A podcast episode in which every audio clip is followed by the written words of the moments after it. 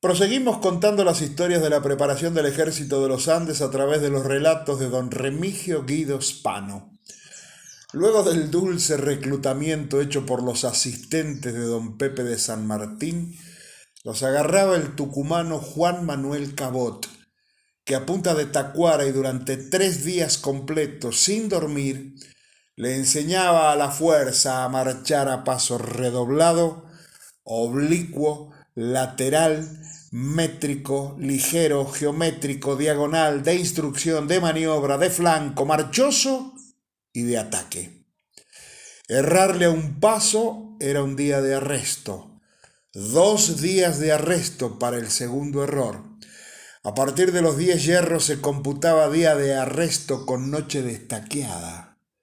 Por supuesto, cada error iba acompañado de un siciante tacuarazo en el muslo o pantorrilla desnudos que dolía como la picada de una yarará y media.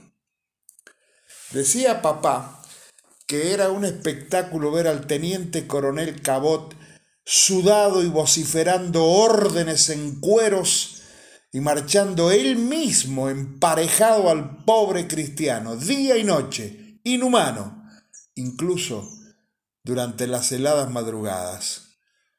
Exhausto, no terminaba allí la instrucción forzada. Lo agarraba Eusebio Brizuela, jefe de maestranza, provisión y ranchada, que lo ponía a pelar cien kilos entre papas y zanahorias. Al final, lo que quedaba del pobre hombre lo recauchutaba Fray Luis Beltrán, que durante toda una noche lo adoctrinaba en los misterios de Dios y la Virgen.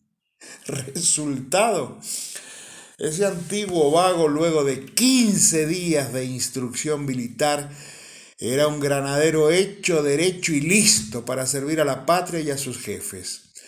Antes de Chacabuco, el mismo don Pepe había mandado una avanzada sobre territorio chileno para que lo informaran sobre la posición de las fuerzas realistas, con tan mala suerte que Nepomuceno García, el jefe de la avanzada, fue aprendido y a su vez torturado para que revelara la posición y cantidad de efectivos del ejército de los Andes.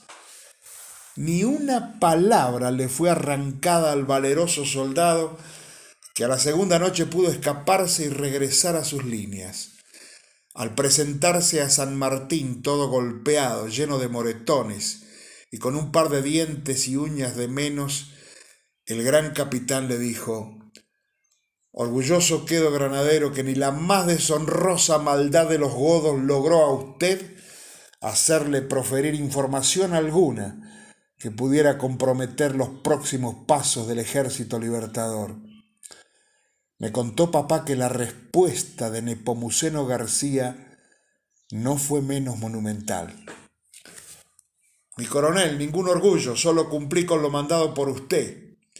Aparte, Pasé con el fray Luis Beltrán toda una noche de golpes y más golpes con su santa Biblia de madera sobre mi mollera hasta que me aprendí el Padre Nuestro, credo y todas las décimas del rosario.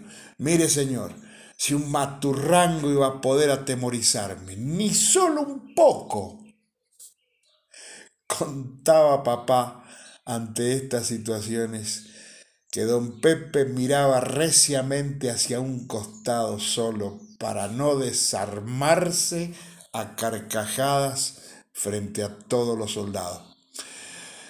Bueno, esta es la historia oral que yo defiendo, cierra don Remigio Guido Espano, la que no es oficial, la que no está en boca de ningún historiador, la que no figura en grandes libros, solo en cartas familiares cuyos integrantes nunca estuvieron interesados en dar a conocer. Entonces, ¿qué hacemos? ¿Las ocultamos por no ser oficiales? ¿Las tapamos con tierra y decimos no existió? ¿Las ninguneamos por ser poco importantes? ¿Seguimos creyendo nada más que en héroes de bronce? Por supuesto que no, don Remigio. Por supuesto que no.